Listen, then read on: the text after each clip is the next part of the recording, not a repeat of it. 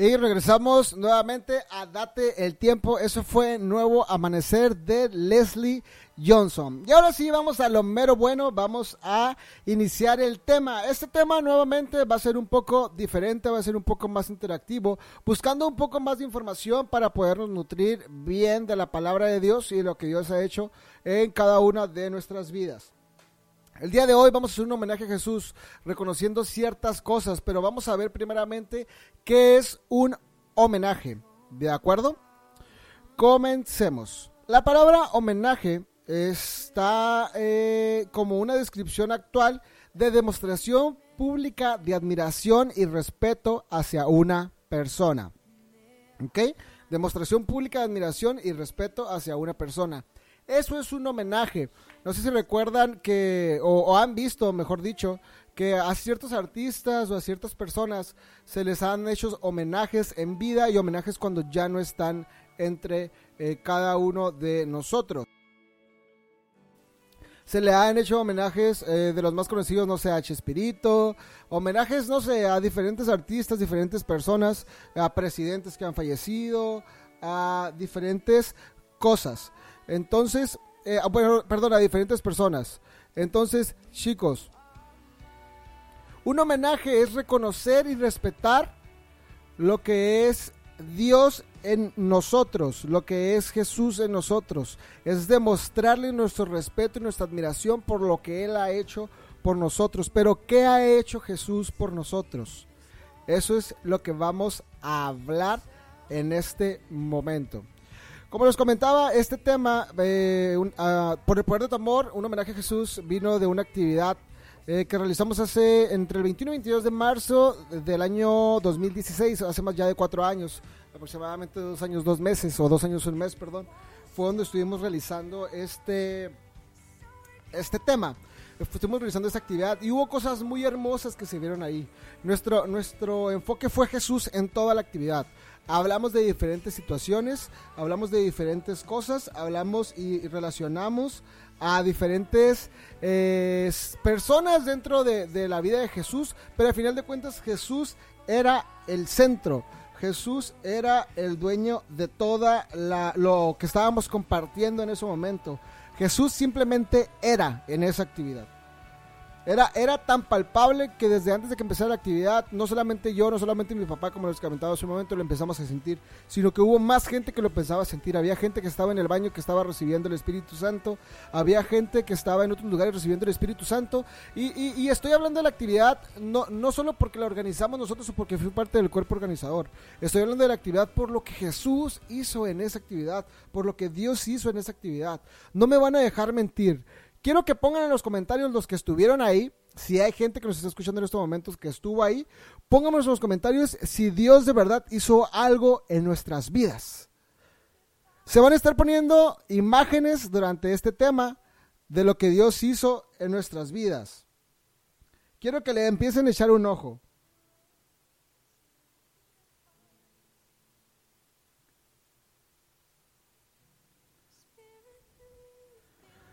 Si se ven por ahí, denle un like. Si se ven por ahí, digan yo estoy ahí. Hay gente que se nos está uniendo ahorita. Daniel González, Aladino José, nuestra hermana Marisol Durán, Efraín Gómez, Dios les bendiga. Que se van agregando nuevamente y en este momento al, al en vivo. Pero están pasando imágenes en este momento de gente que estuvo en la actividad. Estas imágenes que están pasando aquí es gente que compartió con nosotros la actividad. Gente que estuvo ahí puede ser testigo de lo que ocurrió y de cómo brindamos un homenaje a Jesús. Si tú estás ahí, esa es la sorpresa que les tenía. Si tú estás ahí, ponme en los comentarios. Yo estoy, ahí aparezco en las fotos. Estoy en esas fotos, estoy por ahí. Ya sé que se van a ver caras conocidas aquí. Entonces, chicos, esa es la cuestión. Dios ha hecho cosas impresionantes en nuestras vidas. Dios ha hecho cosas hermosas en nuestras vidas.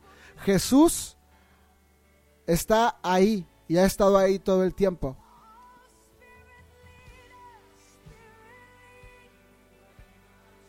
Y ha sido tan bueno con cada uno de nosotros. Que si bien tenemos cosas plasmadas en la Biblia de lo que Dios ha hecho y Jesús hizo, creo que cada uno de nosotros somos testigos de lo que Él ha hecho en nuestras vidas. Somos testigos de lo que Él ha hecho en nuestras vidas. Si bien lo que estamos viendo ahí son recuerdos para gente, fueron cosas impactantes. Si bien después de, de, años, en el momento, el día de hoy, seguimos viviendo cosas impactantes. Y lo que Dios está haciendo con nosotros es algo real. Y por eso le hacemos un homenaje el día de hoy, porque respetamos y reconocemos lo que Él ha hecho en nuestras vidas. Estas imágenes se van a seguir transmitiendo por dos minutitos más, así que si tienes algún conocido por ahí, si sigues viendo tú las imágenes, dos minutitos más van a estar reproduciéndose. Aprovechalas, tómale un screenshot, mándaselo a una persona que tú conoces y dile, ¿te acuerdas de este día? ¿Te acuerdas de este momento? ¿Te acuerdas de, de lo que vivimos ese día? Etiquétalos en los comentarios, diles que están aquí para que se vengan y escuchen lo que, lo que el Señor quiere decir, lo que el día de hoy les quiero compartir. Vamos a irnos a la palabra de Dios en este momento, hablando de una de las cosas que Jesús dijo cuando estuvo entre nosotros. Hablando de lo que son las parábolas. Antes que nada, ¿qué son las parábolas? Una parábola es una narración breve y simbólica de la que se extrae una enseñanza moral. Y el día de hoy yo te quiero compartir una de esas parábolas. Antes que nada, te voy a leer la palabra de Jesús eh, eh, dando la palabra del sembrador. Amén. Un segundito, la tengo por aquí. Se me movió, se me movió.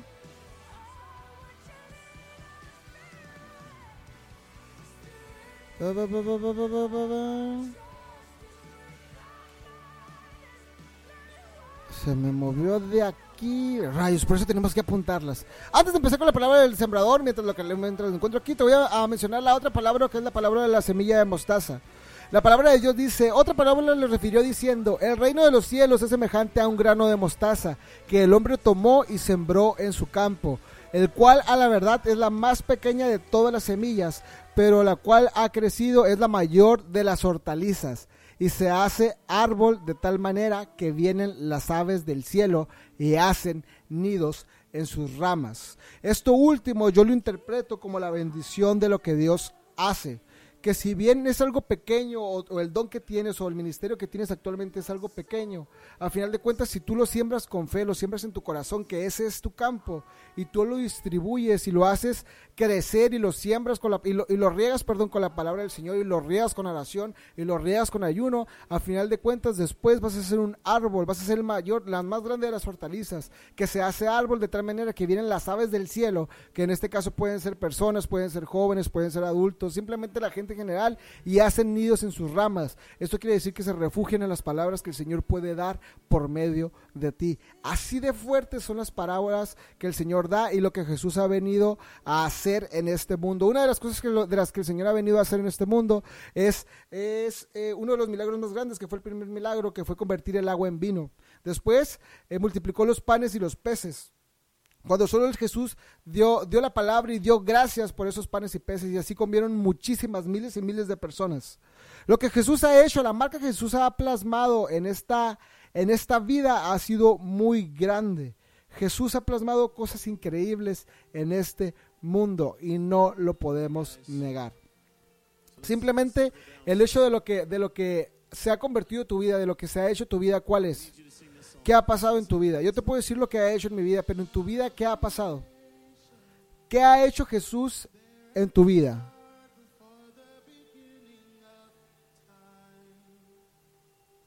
¿En qué se ha convertido tu vida desde que tienes a Jesús? Si tú te has apartado el día de hoy porque Jesús no multiplicó tus panes y tus peces, hay chance de volver. Él te está llamando el día de hoy. Si tú te alejaste del Señor porque dejó de convertir en vino tu agua, el día de hoy es momento de volver. Porque falta poco tiempo para su venida. En la Biblia vienen muchas cosas que el Señor ha hecho al día de hoy y que seguirá haciendo, claro. Pero en la Biblia se plasman uno de los más grandes milagros que el Señor ha hecho los más grandes milagros que Jesús ha hecho. Hay muchos más que no se mencionan, pero se mencionan, se mencionan muchos más impresionantes. Para mí la mayor hazaña, y creo que todos vamos a estar de acuerdo, fue que él decidiera dejar el trono y el poder en el que estaba para convertirse en uno de nosotros y venirnos a enseñar cómo encontrarlo. Vino a la tierra a nuestro encuentro. Vino a recordarnos cómo amarle. Vino a recordarnos cómo vivir. Vino a recordarnos cómo acercarnos a Él una vez más. Jesús vino a esta tierra a tener un encuentro con nosotros. Y la hazaña más grande que este hombre ha cometido es morir en una cruz por ti y por mí. Soportar todo ese dolor que nos correspondía a ti y a mí. Soportar todos esos rechazos. Soportar todos esos latigazos. Todo ese sufrimiento. Todo lo que dijeron de él. Todo lo que tuvo que vivir. El ser señalado.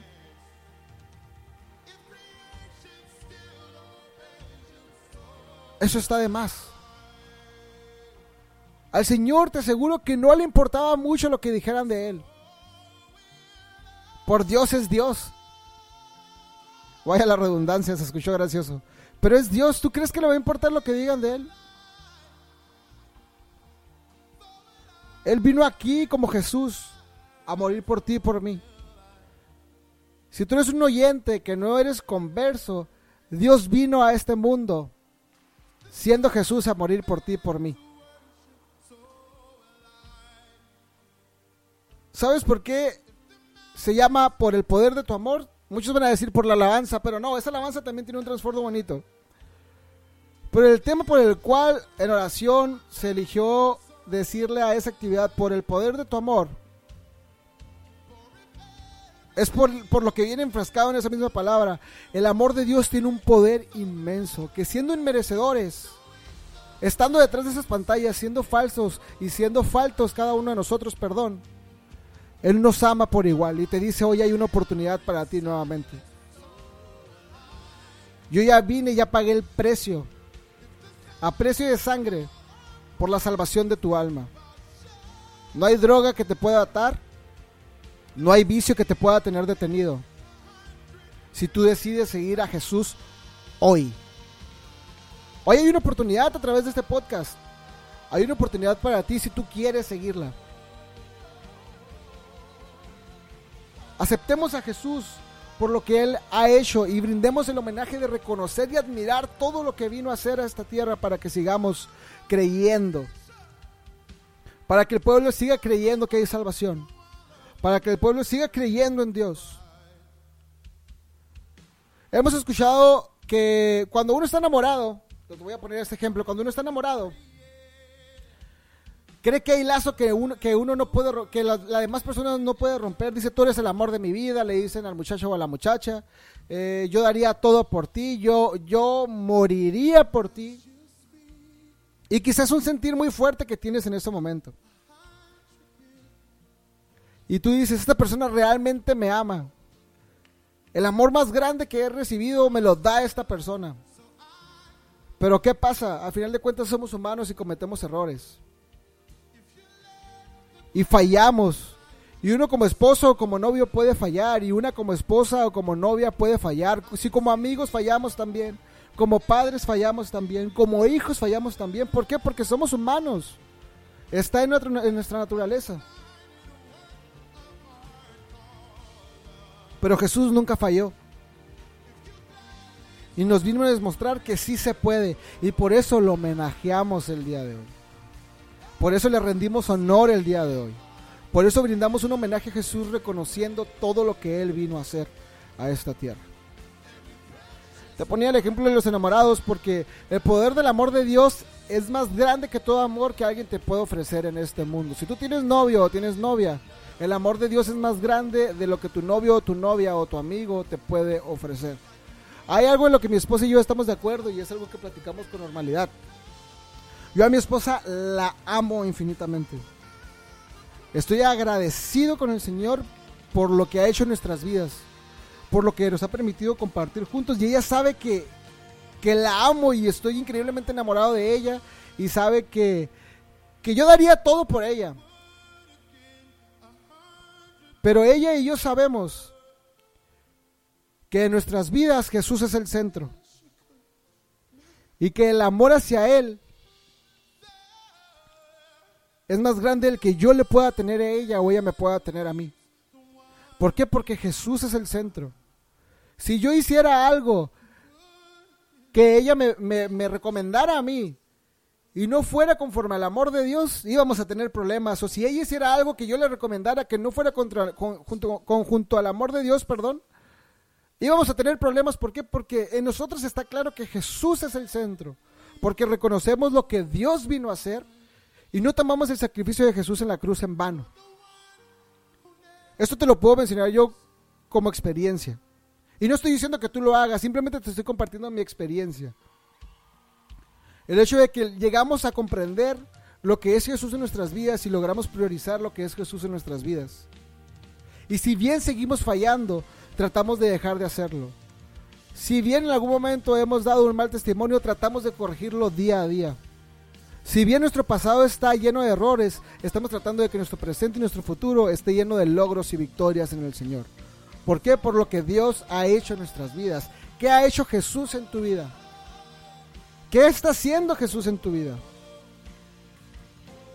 Si te alejaste porque Jesús dejó de multiplicar esos panes y esos peces, si te alejaste porque Jesús dejó de convertir el agua en vino para ti, si te alejaste porque Jesús te dejó de hacer algún milagro en tu vida a lo cual ya estabas quizá acostumbrado, te dejó de bendecir, bueno, o eso piensas tú que te dejó de bendecir, que piensas que dejó de estar ahí, yo te, te garantizo que no, porque cuando el Señor está en silencio, es porque está trabajando en algo mejor para tu vida. Entonces, hoy vuelve al Padre, hoy vuelve a Jesús. Chico, chica, joven, señorita, señorito, si has recibido un te amo de una persona y crees que es muy sincero y crees que es real, ten mucho cuidado. Los humanos fallamos. Deposita tu confianza y tu amor en el que nunca falla, que ese es Jesús. Y te digo algo, quizá no lo habías escuchado antes. Yo lo he mencionado ya varias veces en diferentes eh, partes, pero hoy te lo quiero sembrar. El te amo más sincero que tú has recibido, o que la humanidad ha recibido, que cualquier persona, hombre o mujer, niño o niña, anciano o anciana, adultos, eh, hombre o mujer, el te amo más sincero que hemos recibido como humanidad fue en silencio y en una cruz.